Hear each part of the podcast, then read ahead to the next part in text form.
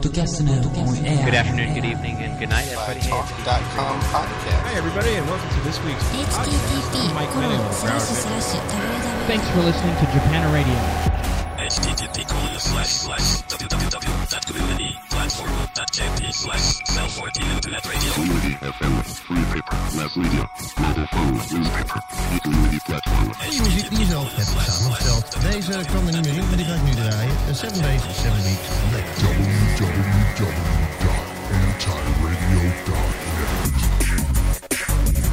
A história que se segue é a história da rádio do passado, da rádio do presente e principalmente da rádio do futuro. Uma história contada por um dos protagonistas do podcasting em Portugal, nem mais nem menos do que o programa mais descarregado em português no servidor iTunes.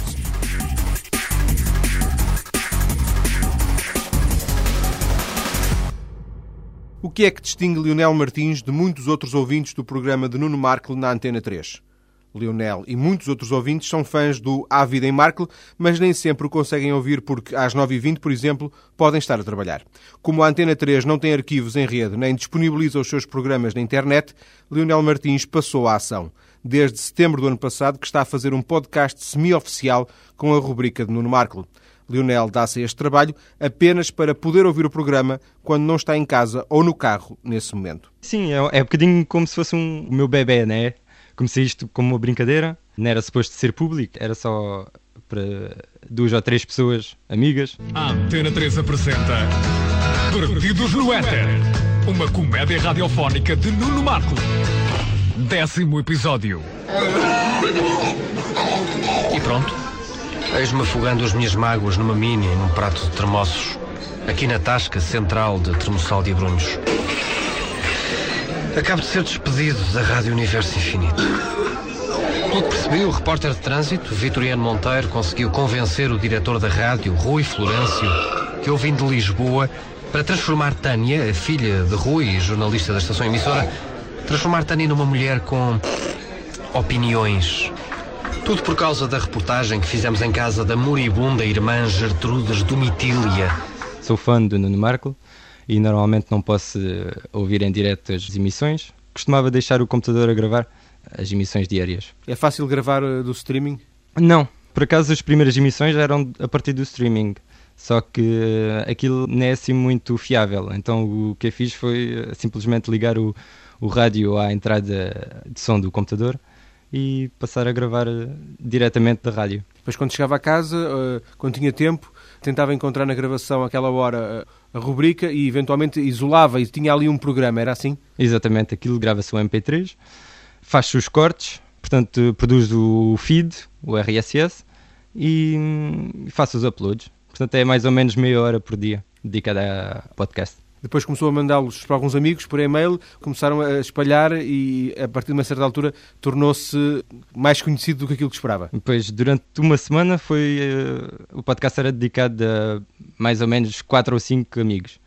Até que um dia uh, apareceu o, o Nuno Marco no MSN e acabei por me mostrar o, o podcast. Portanto, ele, de alguma forma, foi dos primeiros a saber e, e autorizou. E, exatamente. Autorizou, até encorajou e uh, divulgou no, no seu blog. Nos últimos dias surgiu a informação dada pelo próprio Nuno Marco de que a rubrica da Antena 3 pode passar a ser oferecida em podcast com caráter oficial a partir de uma hipotética colaboração entre a Apple e a RDP. A confirmar-se, Lionel Martins vai deixar de gastar esta meia hora, que lhe dá gozo, para poder ouvir, mas também algumas chatices. Quando falha uma gravação, a caixa do correio recebe diversas reclamações.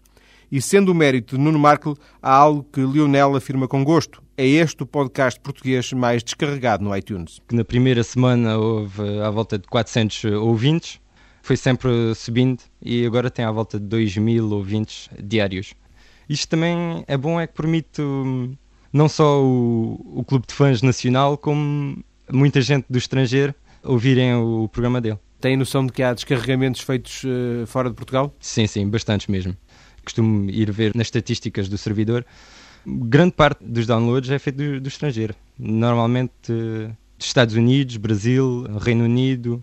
Depois já há aqueles países mais estranhos, como Singapura, Japão. Este sucesso tem uma consequência negativa. O tráfego a que tem direito esgota-se facilmente. O meu servidor, portanto, é um servidor pessoal que eu uso para pequenas experiências pessoais, para alojar o podcast. Eh, só que ele tem um limite máximo de tráfego e esse limite normalmente todos os meses é, é ultrapassado.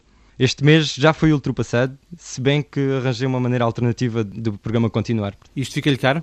Não, nem por isso, nem, nem é caro. Vamos imaginar que o tráfego é ultrapassado, o limite, para fazer mais tráfego tem que pagar mais? Exatamente, normalmente sim, mas pronto, já arranjei uma maneira alternativa de alojar. No fundo, o Lionel Martins está eh, do seu bolso a promover o próprio Nuno Marco. É um bocadinho, sim. É um bocado injusto, não? Não, não, não, porque é uma coisa que eu faria mesmo só por brincadeira, né? É só mesmo uma brincadeira. E não é só o servidor a ficar calado por falta de força. A banda larga portuguesa é fracota. Acho que está muito atrasada em relação aos outros países da Europa ou em relação aos outros países do mundo. Está muito atrasado. Penso que não era suposto eh, as pessoas terem que pagar eh, extras para poder eh, ter acesso a mais tráfego ou mais downloads. Sente que há uma diferença relativamente a outros países? Uh, sim, sem dúvida. Sem dúvida. Sente limitações no, na, na, sua experiência própria? Uh, sim, também. Normalmente, todos os meses costumo gastar o tráfego todo que me é disponibilizado pelo meu ISP. Hoje vamos analisar uma canção não de um artista obscuro uh, e pouco conhecido, mas de um mito vivo. Hoje temos um mito vivo connosco e esse mito vivo chama-se Marante. Finalmente, Marante, finalmente. Marante, voz e alma do agrupamento Diapasão, senhor de uma musculada carreira a solo e também de um dos cabelos mais estranhos da história da música popular. Tem no seu portfólio de arrebatadoras canções uma obra-prima de 4 minutos intitulada Som de Cristal.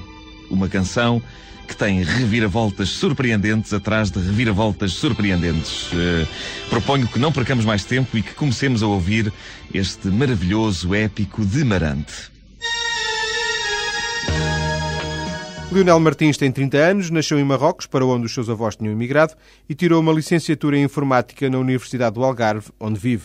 É web designer, ou seja, faz páginas na internet para quem a contratar, mas até agora não tirou benefícios diretos do A Vida em Marco. Nem por isso. Nem por isso. Nada de Benefícios benefícios di- diretos, não. Também não foi prejudicado, não é? Não, nada. Com o fim previsível do A Vida em Marco, versão quase pirata, Lionel Martins não pensa continuar a dedicar-se ao podcasting. A sua missão está completa. Mas não é isso que querem muitos dos ouvintes da rádio em Portugal. Pelo e-mail, normalmente recebo algum feedback dos ouvintes.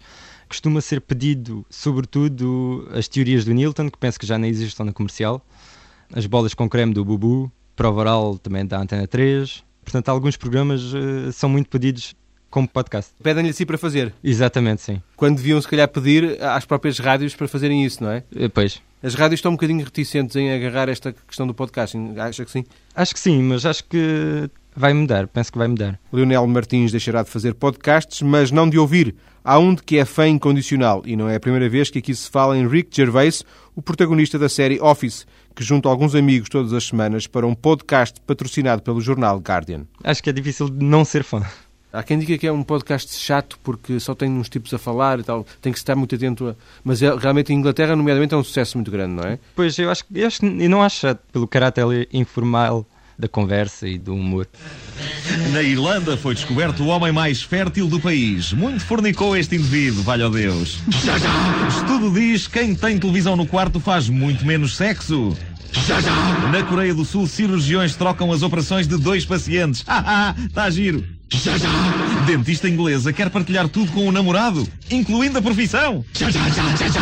Na Irlanda, cientistas descobriram o homem mais fértil do país. Feitas as contas, o indivíduo tem mais de 3 milhões de descendentes espalhados pelo mundo, batendo quase o recorde de Gengis Khan e também de Júlio Iglesias. O irlandês em questão não era, no entanto, um cantor de música ligeira, mas sim um guerreiro do século V. Chamava-se Niall of the Nine Hostages. E estes headphones que tenho na cabeça? Que valente trampa!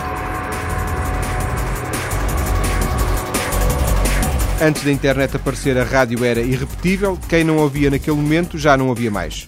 Com a net, abriram-se muitas portas para a rádio artesiana.